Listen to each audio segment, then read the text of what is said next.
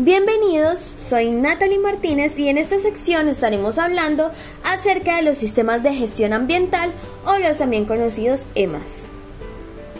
El sistema EMAS se consolida como una herramienta de carácter voluntario que permite evaluar, gestionar y mejorar los impactos medioambientales de empresas y organizaciones.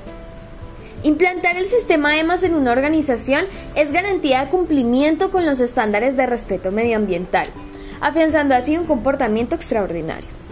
Los requisitos exigibles para las organizaciones que registren en EMA son comprometerse a mejorar de forma continuada su comportamiento medioambiental, demostrar que mantienen un diálogo abierto con todas las partes interesadas, implicar a los empleados en la mejora del comportamiento medioambiental dentro de la organización, Publicar y actualizar una declaración medioambiental de lemas validada para comunicación externa. Llevar a cabo un análisis medioambiental que incluya la identificación de todos los aspectos medioambientales directos e indirectos. Y por último, registrarse en un organismo competente tras haber superado la verificación.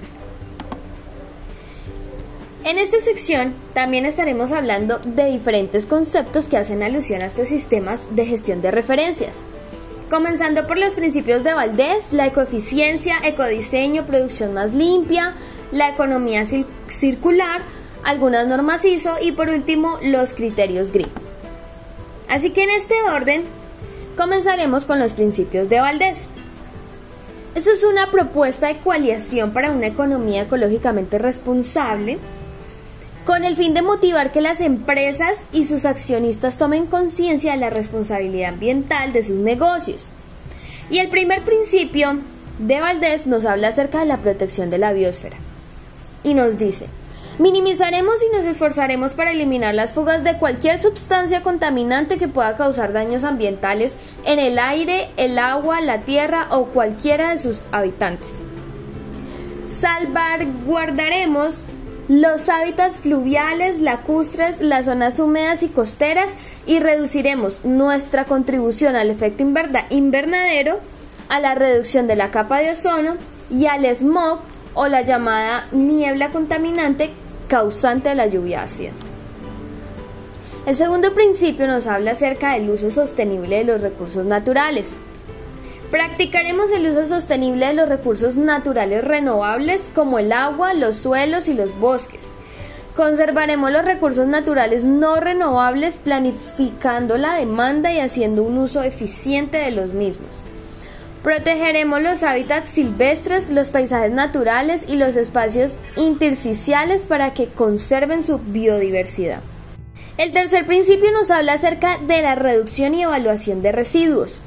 Minimizaremos la creación de residuos, especialmente los calificados como peligrosos, y reciclaremos todos los productos y materiales siempre que sea posible. Trataremos todos los residuos mediante métodos seguros y responsables. El cuarto principio nos habla acerca del uso prudente de la energía y nos dice, realizaremos esfuerzos para utilizar fuentes de energía ecológicamente seguras y sostenibles para atender nuestras necesidades. Invertiremos en mejorar la eficiencia y la conservación de la energía en nuestras operaciones y procesos. Y maximizaremos la eficiencia energética de los productos que produzcamos o vendamos. El quinto principio nos habla acerca de la reducción del riesgo. Nos dice, minimizaremos los riesgos ambientales de salud y seguridad de nuestros empleados y de las comunidades en el seno de las cuales trabajamos. Utilizaremos tecnologías y procedimientos operativos seguros y estaremos preparados frente a eventuales emergencias en todo el mundo. El sexto principio nos habla acerca de la comercialización de productos y servicios seguros. Venderemos productos y servicios que reduzcan los impactos ambientales adversos y que sean seguros para los consumidores que habitualmente los utilizan o están en contacto con ellos. Informaremos en todo momento a los consumidores de los posibles impactos ambientales de nuestros productos y servicios. El séptimo principio nos habla acerca de la compensación de daños. Aceptaremos la responsabilidad frente a cualquier daño que causemos a nuestro entorno. Nos esforzaremos para restaurar la calidad del medio natural y compensaremos a las personas a las que hayamos perjudicado con nuestra actividad. El octavo principio nos habla de la información. Daremos información a nuestros empleados y al público en general sobre los daños ecológicos que pongan en peligro la seguridad o salud de las personas y el entorno en el que podamos causar con el funcionamiento de nuestras instalaciones. Daremos a conocer los peligros potenciales para la salud o la seguridad ocasionados por nuestra actividad y no emprenderemos acción alguna contra nuestros empleados que denuncien cualquier condición que cree algún peligro para el medio ambiente o que amenace la salud y la seguridad de las demás personas. El noveno principio nos dice directores y gestores ambientales. En el Consejo de Dirección o Administración de la empresa, al menos una persona estará calificada para priorizar los intereses del medio ambiente. Dedicaremos recursos administrativos para implementar estos principios e incluiremos el financiamiento de una vicepresidencia o posición ejecutiva equivalente en asuntos ambientales y la, y la información continuada para que este proceso sea seguido a todos los niveles de la empresa. El décimo y último principio nos, habla acerca de la evaluación y auditoría anual. Realizaremos y publicitaremos una autoevaluación anual de nuestros progresos en la aplicación de estos principios, así como en cumplir la legislación aplicable a nuestra actividad en cualquier país del mundo. Trabajaremos para crear procedimientos de auditoría ambiental independientes, los cuales anualmente serán dados a conocer a la opinión pública.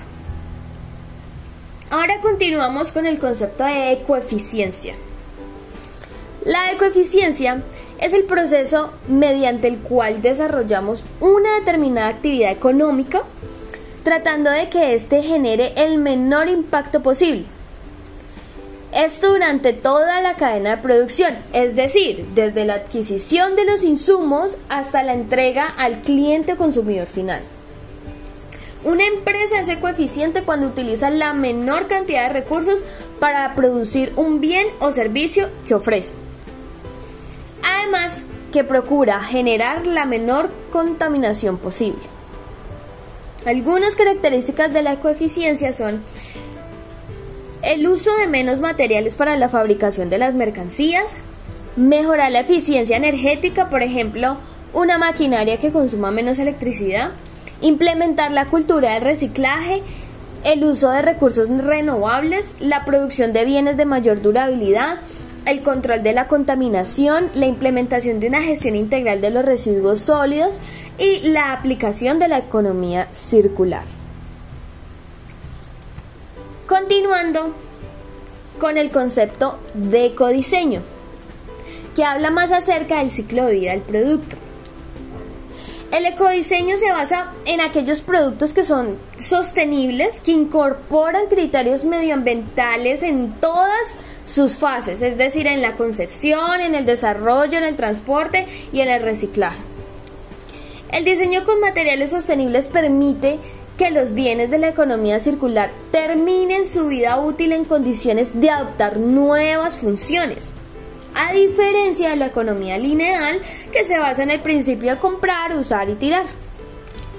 Las características del ecodiseño son, se utiliza menos material, es de fácil reciclable, reciclaje, eh, hay uso de materiales biodegradables, eh, son duraderos, multifuncional, reutilizable, reciclable, reduce las emisiones, es una idea innovadora y tiene un mensaje ecológico.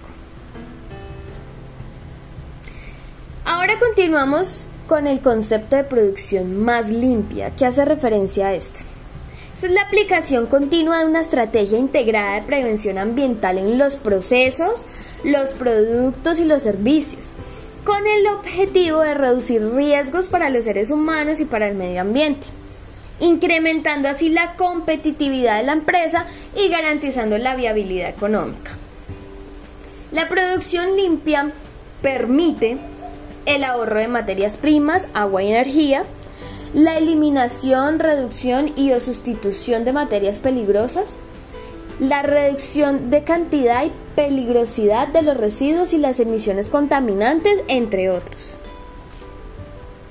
Y ahora continuamos con un concepto que ya mencionamos y es la economía circular. ¿Qué es la economía circular? ¿De qué se trata? Este es un modelo de producción y consumo que implica compartir, alquilar, reutilizar, reparar, renovar y reciclar materiales y productos existentes todas las veces que sea posible para crear un valor añadido. De esta forma, el ciclo de vida de los productos se extiende. Medidas como la prevención de residuos, el diseño ecológico y la reutilización podrían ahorrar dinero a las empresas mientras se reduce el total anual de emisiones de gases de efecto invernadero, ya que actualmente la producción de los materiales que usamos diariamente son responsables del 45% de las emisiones de CO2. Y utilizando o aplicando la economía circular podríamos disminuir este porcentaje en gran cantidad. Continuamos con las ISO y empezamos con la ISO 14001, que es un estándar internacional que facilita los requisitos para poder implantar un sistema de gestión ambiental en una organización.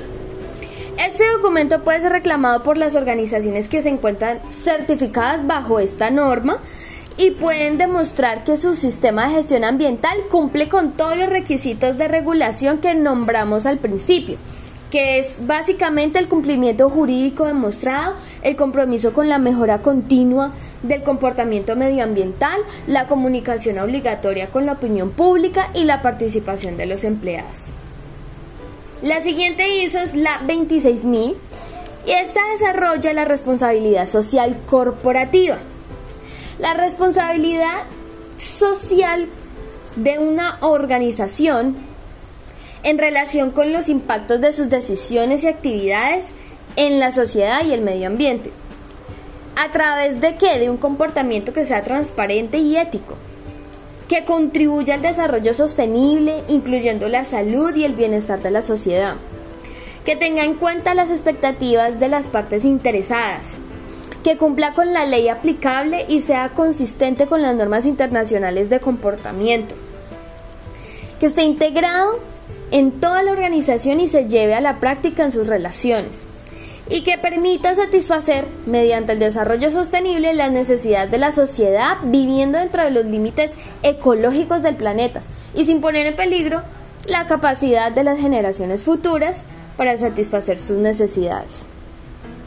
El objetivo de esta norma es ofrecer buenas prácticas y recomendaciones, fomentar la responsabilidad social corporativa teniendo en cuenta a los grupos de interés y facilitar una guía que permita detectar oportunidades de mejora en materia de responsabilidad social corporativa y evaluar o medir la responsabilidad social de las entidades. La siguiente ISO es la 5001. Es Em, esta norma proporciona requisitos para establecer, gestionar y mejorar el consumo y la eficiencia energética. Este estándar es reconocido como un sistema confiable y eficaz para la gestión y eficiencia energética. Según esta norma, garantiza que cualquier organización cuente con un sistema de gestión energética saludable, reduciendo el consumo energético, el impacto medioambiental y aumentando la rentabilidad. Tiene como objetivo promover las mejoras prácticas y comportamientos de gestión energética, facilitar la comunicación sobre la gestión de los recursos energéticos, brindar asistencia para priorizar la implementación de nuevas tecnologías energéticas eficientes y facilitar la optimización de la gestión energética que conduce a la reducción de emisiones de gases de efecto invernadero. Por último, hablaremos de los criterios GREEN, ya trabajados en el curso anteriormente. Se traduce The Global Reporting Initiative. Es un acuerdo internacional que tiene como finalidad elaborar, elaborar y difundir una guía en donde se recogen los estándares globales para la elaboración de memorias de sostenibilidad. Esas son las empresas que quieran comprobar sus resultados en materia ambiental, económica y social. es una herramienta que tiene como objetivo impulsar la planificación, medición, evaluación y comunicación de los avances e impactos en estas áreas. Y es importante porque permite la toma de decisiones, operar bajo un marco de sostenibilidad y entablar un diálogo. Así le damos por finalizada nuestra sección, sin antes dejar un mensaje para todas aquellas personas que están escuchando este podcast, y es que miremos la importancia de implementar un sistema de gestión ambiental en una empresa. Eh, ya mencionando todas las bueno, los beneficios que tiene cada uno de los conceptos mencionados anteriormente, que no solo ayuda y contribuye al medio ambiente, sino que también mejora la competitividad de la empresa y la rentabilidad.